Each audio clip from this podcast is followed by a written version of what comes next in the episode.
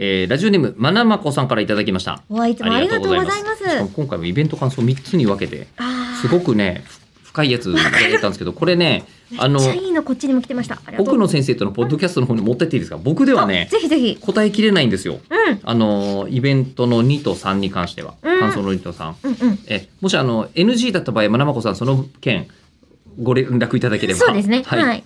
なので感想1はいけそうなんで。はい。はい。ラジオネームまなまこさんからいただきました、えー吉田さん中村さんこんにちは。こんにちは。イベントありがとうございました。こちらこそ。こちらこそです。情報量の多さもさることながら、うん。吉田さんの語りの熱に体感することで得られる言語化できない何かがあるのだと感じられて大変興味深かったです。うん。これはでも本当ななぜなんていうんですかね。あのライブでイベントやってるのかっていうのの実は肝ですよ。うん。えこれ文章で書いたとて伝わらないよという何かがですね生の喋りにはやっぱありますよ。ある。あえと表情がついてることとか。そうね、うん。だからソクラテスのさソクラテスって一冊も本書いてないんですってね。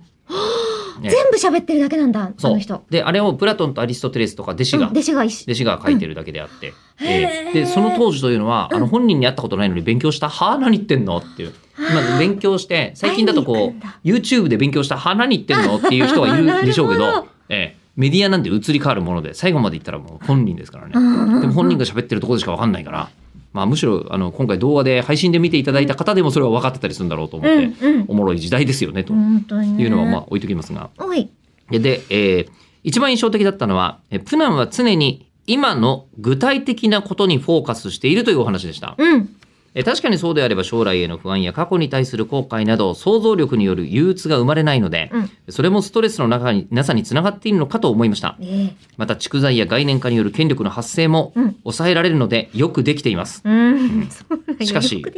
こういうふうに書くと、はい欧米で流行したマインドフルネスとくしくも一致していて、道を違えた者たちが山のたた頂でもう一度出会ったような感があります。うん人間の憂鬱の本質に触れる話題なのではと妄想しながら聞いていました。うん。今後の配信イベント、そして奥野先生との新ポッドキャストも楽しみにしております。それでは、言っていただいているので質問持ってっても良さそうですよね。そうですね。こちらにはあのイベント感想、ねまだねあ、まだありこれ、これ、これ、いや、これについて。お伝えしたいことがありますが、はいあの、憂鬱がポイントだったんですよ、実は。ほう。あの、日本人は、うんえーもう憂鬱な人がそこら中に溢れてるじゃないですか。うん。